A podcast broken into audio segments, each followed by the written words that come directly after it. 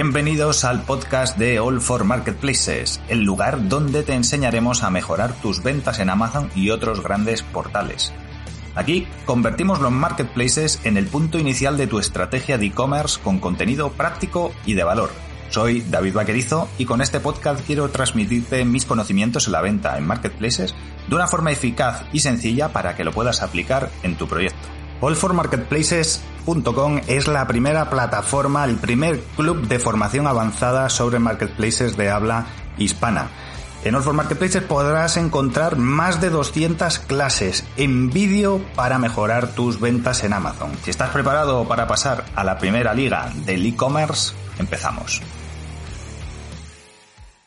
¿Qué tal? Bienvenidos, bienvenidas de nuevo a un nuevo episodio del podcast.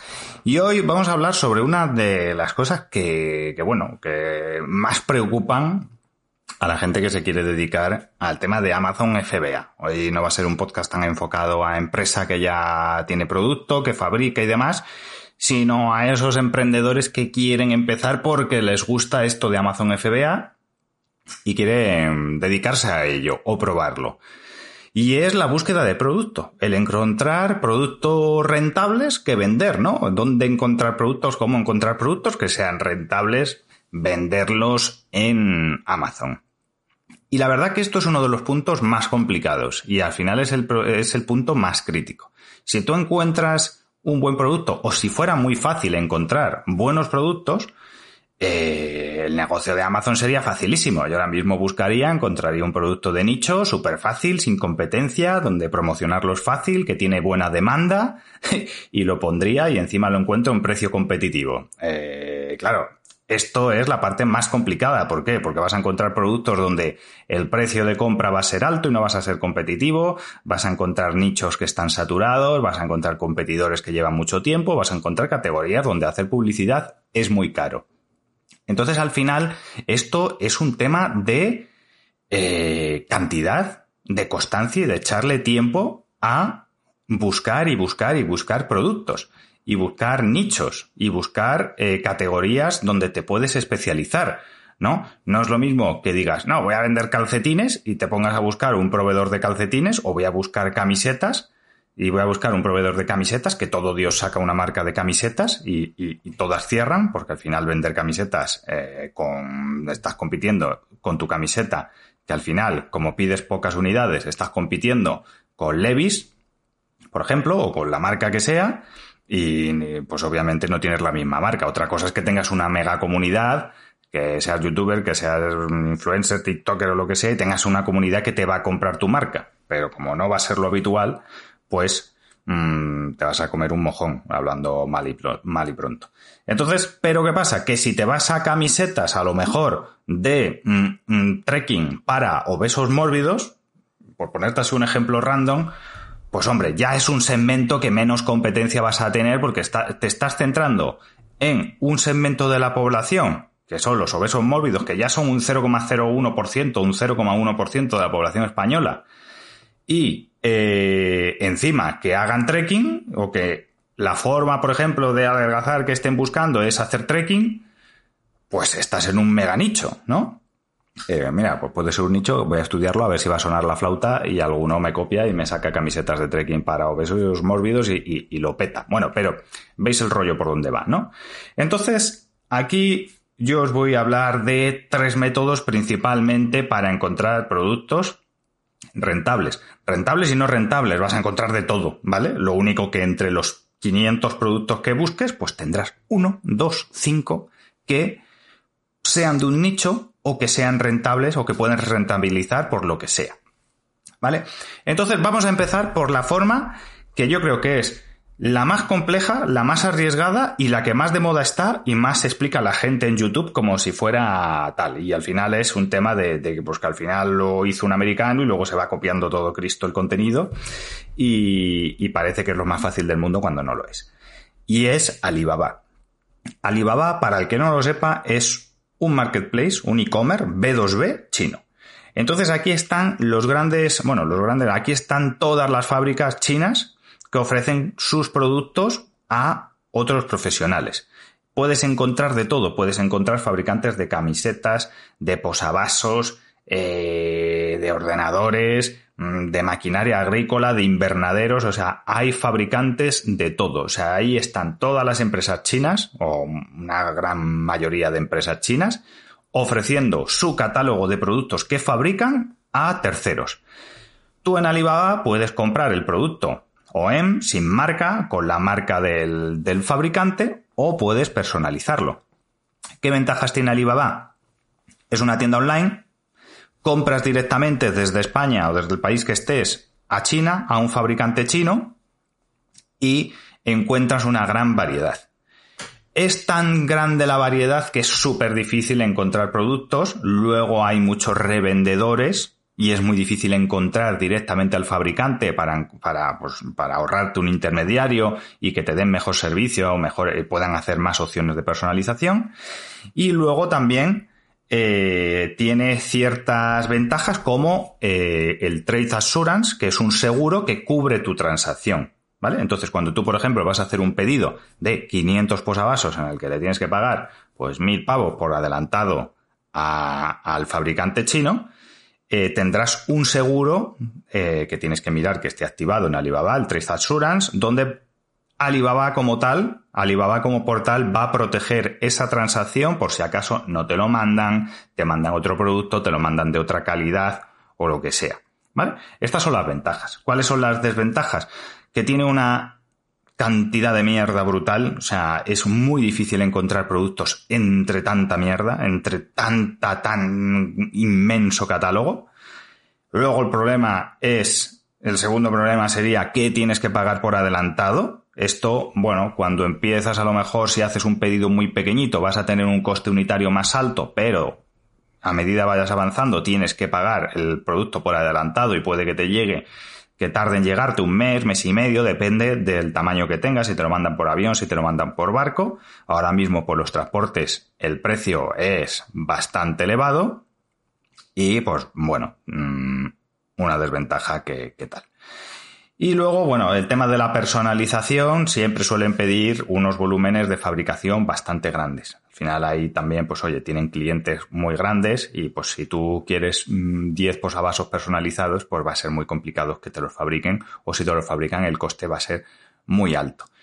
Eh, ¿Por qué es algo que no me gusta a mí comprar en, Alibaba? Yo traigo productos de Alibaba, hay ciertas cosas que importo de Alibaba pero son cosas muy puntuales.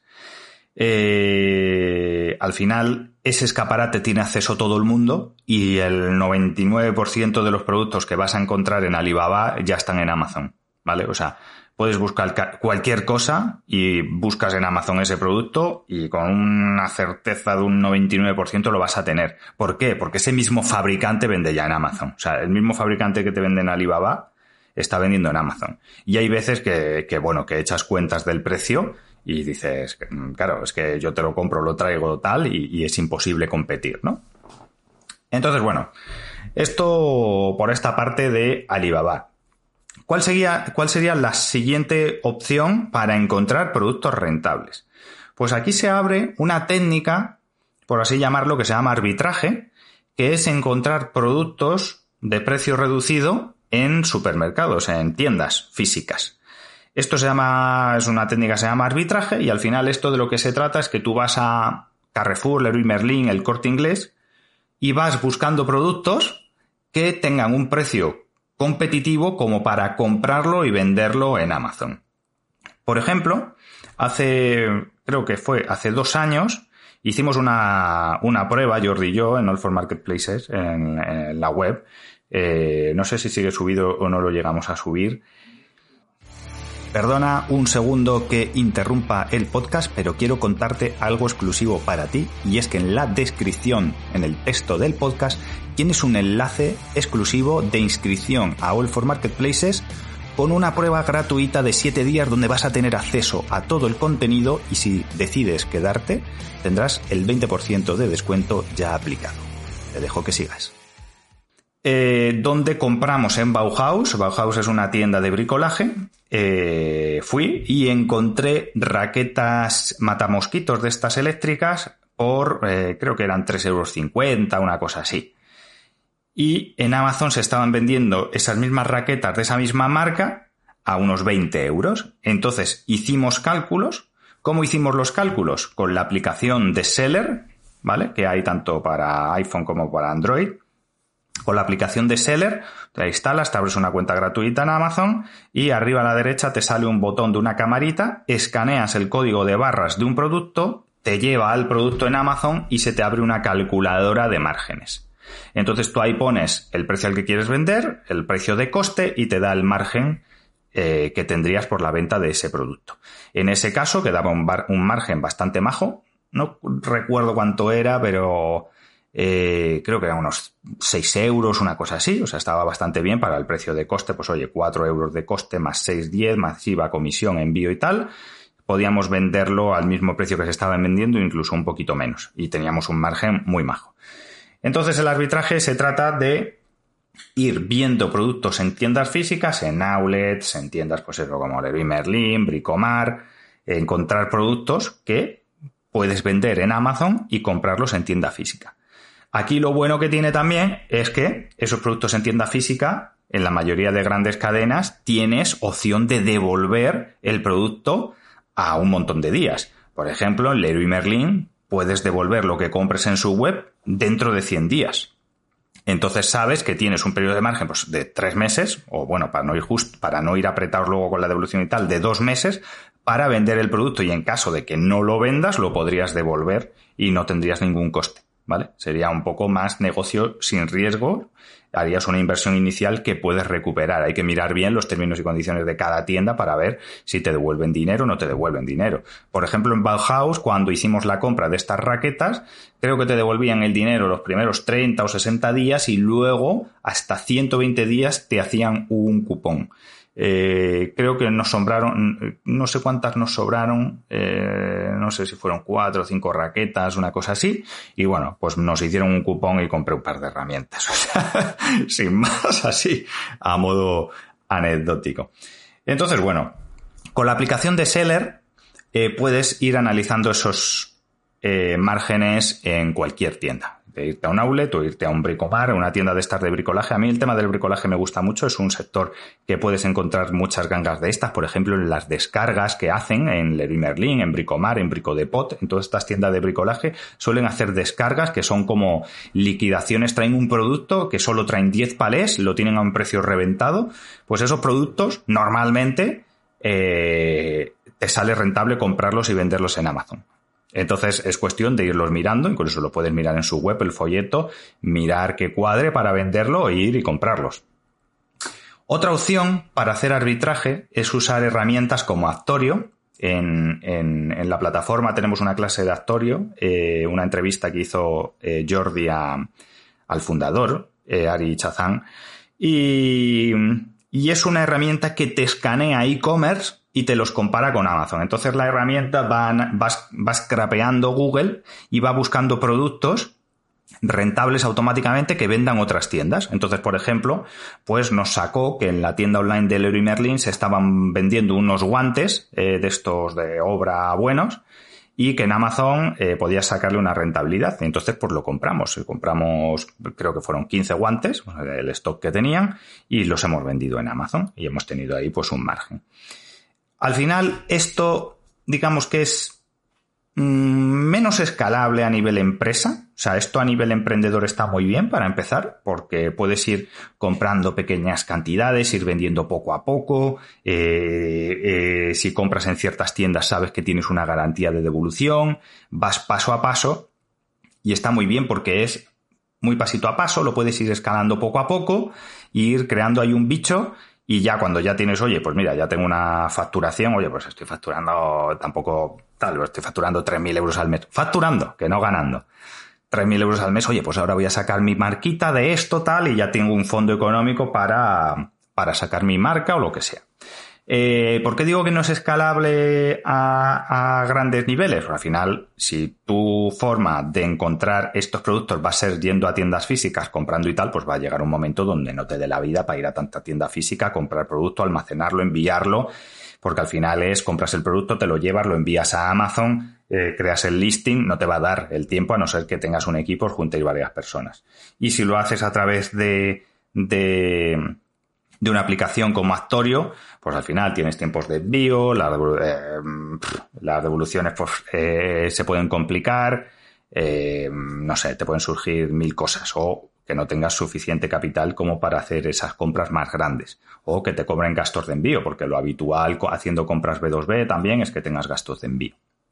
Entonces nada, a mí esto la verdad que me gusta mucho porque es muy entretenido y es verdad que te da la facilidad de empezar desde cero pero de empezar desde cero real. O sea, en FBA, si, si lo que quieres es empezar a aprender y tal, antes de meterte a comprar producto, hacer una inversión que puedes perder, etcétera, porque FBA eh, no, es, no es un juego. FBA puedes perder pasta. O sea, puedes, esto no es dropshipping ni es ninguna guarrería de estas. Aquí puedes perder pasta de verdad. Porque tú imagínate que te traes un producto de China que te has gastado 1.500 euros, no lo vendes y encima te has gastado en publicidad y te los comes con patatas. ¿Vale? Entonces, una de las formas que yo recomiendo empezar para ver si realmente te gusta, se te da bien y demás, porque Amazon es un micromundo. Tienes SEO, tienes publicidad, tienes operativa, tienes logística, tienes gestión, eh, tienes diseño gráfico. O sea, gestionar una, un portal de Amazon como emprendedor solo es muy divertido y muy difícil porque tienes muchas áreas, tienes que ser un poco hombre o mujer orquesta. Es, pues, la forma de empezar, sin duda, que yo recomendaría es empezar a hacer arbitraje, empezar a buscar productos rentables en, en tiendas donde tengan liquidación, outlets, sección de outlet, etcétera. Por ejemplo, el sector del juguete es muy bueno, ¿sabes? En Toys R secciones de liquidación, outlet y tal, eh, eh, son categorías que suelen funcionar bastante bien en todo el tema de esto del arbitraje. En Estados Unidos, vamos, hay un, un boom con esto de, de cuidado. Y la última opción, que cuando ya quieres coger ritmo es mi preferida por encima de Alibaba, eh, es eh, acudir a ferias. Eh, cuando tú vas a buscar un proveedor, eh, es triste, pero tú en Alibaba encuentras muchos proveedores, pero cuando quieres encontrar un proveedor europeo, un, proveedor español, es súper complicado. Normalmente los fabricantes tienen unas webs malísimas, están súper mal posicionados, es muy difícil encontrarlos en Google, es muy difícil. O sea, a nivel de marketing digital, normalmente los fabricantes eh, tienen un nivel muy bajo, a nivel general, ¿vale? O sea, hay fabricantes, hay marcas que, que, tienen muy bien hecho esta parte, ¿vale? Pero la mayoría, en mi experiencia, de lo que me he encontrado, tienen una calidad de web, mm, una calidad de, de, formularios de contacto muy mala. Luego no te responden o tardan muchísimo en responderte. O sea, es bastante es bastante lamentable, eh, diciéndolo claro. Entonces, una de las opciones que a mí más me gusta son las ferias, las ferias eh, estilo IFEMA, eh, o de la ciudad que estés, o el país que estés, me parecen una opción extraordinaria. Al final tú vas a una feria de un sector que te guste, por ejemplo, pues de accesorios de vehículos, de mobiliario, de mascotas, de lo que sea, vas a una feria presencialmente y allí tienes cientos de proveedores, cientos de proveedores con producto que a ti te gusta. Vas a poder hablar con ellos, vas a poder ver el producto, vas a poder negociar allí, vas a poder hacer tu primer pedido, ¿vale? Que es algo que dices, joder, pero si hacer un pedido es muy fácil. No, o sea, no es tan fácil. Cuando tú encuentras un proveedor eh, por Google, quieres hacer tu primer pedido, te empiezan a pedir eh, papeles, pedidos mínimos, que si te mando la tarifa, que si no sé qué, muchas veces no te quieren ni vender porque eh, sabes, saben que vas a vender en Amazon o que no tienes tienda física, que pasa muchas veces, es como, ay, no tienes tienda física, entonces no te podemos vender, es como, vale, no te preocupes, o sea, lo que todo el sector que se va, que va a desaparecer en la próxima década eh, es en el único que te centrando en venderle, ¿no? No quieres ampliar negocio con la gente que quiere vender online, bueno, o sea, pues esto pasa, o sea, a mí me han dicho una cantidad de veces, si no tienes, si no tienes tienda física, no te vendemos. O sea, es ridículo, pero es cierto. Entonces, aquí puedes encontrar eh, muchísimos proveedores, puedes hacer pedidos allí mismo, normalmente puedes hacer un pedido en la misma feria, te abren la, la, te abren la ficha y te haces un pedido allí mismo, que es un proceso que luego se puede complicar muchísimo si el proveedor lo encuentras externamente. Allí te lo van a abrir en el momento. Vas a poder hacer el pedido normalmente allí, en hacer tu primer pedido.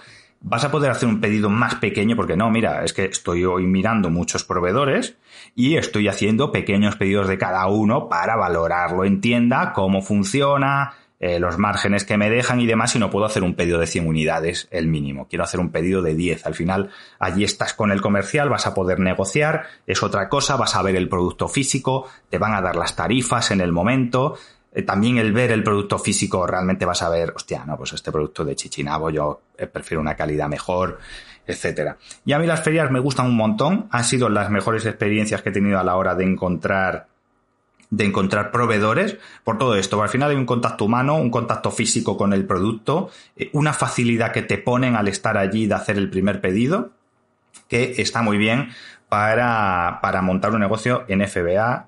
Eh, pero ya te digo, cuando ya tienes, claro, un capital, cuando ya sabes hacer funcionar la plataforma, cuando ya la sabes usar bien y donde vas a poder invertir, tener el producto más rápido, normalmente lo tienen estocado ya en España, en Europa, eh, te va a llegar rápido, vas a tener una relación más cercana y es una forma muy, muy, muy buena de empezar un proyecto en marketplaces o de continuarlo si has empezado, pues oye, yo he empezado con arbitraje, me va funcionando, me he especializado en todo el tema de bricolaje y entonces pues me voy a una serie de bricola a una feria de bricolaje a encontrar proveedores eh, que, me cuadren con mi producto y voy a empezar a vender yo el producto directamente que me, dan, que, me vendan proveedores o que a lo mejor me puedan personalizar o vender producto genérico. Porque muchas de estas ferias eh, no se vende producto con marca, se vende producto en, producto sin marca, que tú al final no le añades la marca físicamente, sino que solo la dices que es de tu marca en el listing del producto, en la ficha del producto.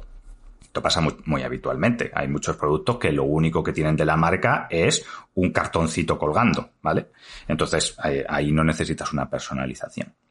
Entonces, nada, eh, estas son las tres vías para encontrar productos rentables que yo recomiendo eh, para empezar un proyecto en, en marketplaces. Como os he dicho, si empezáis desde cero, si no tenéis ninguna experiencia con Amazon, os recomiendo empezar haciendo arbitraje yendo a tiendas, comprando producto que esté de liquidación, empezando a saber funcionar el portal, a crear tus primeros listings, hacer tus primeras campañas de publicidad, tus imagencitas, etcétera. Luego pasaría al tema ferias, empezar a esto, a complementar y si, oye, pues es que vivo en un pueblo, no me pilla ninguna feria cerca o quiero un producto muy particular o, mm, oye, que es que me gusta más comprarlo online y fuera y que me lo manden y olvidarme, pues ahí tienes Alibaba también, donde tienes un catálogo inmenso. O sea, eso no te lo voy a dudar, el catálogo es inmenso. Pero a mí al final el negociar con los chinos a través de Alibaba, eh, eh, mira, prefiero encontrar proveedores a través de ferias, mucho más cercano. Aparte te echas una buena mañana, una buena tarde allí viendo cositas. Y, oye, eso también que te llevas ese aprendizaje, ¿no? Al final también, pues oye, aprendes a negociar y haces contactos. Así que nada, espero que os haya parecido interesante y nos escuchamos la semana que viene. Un saludo.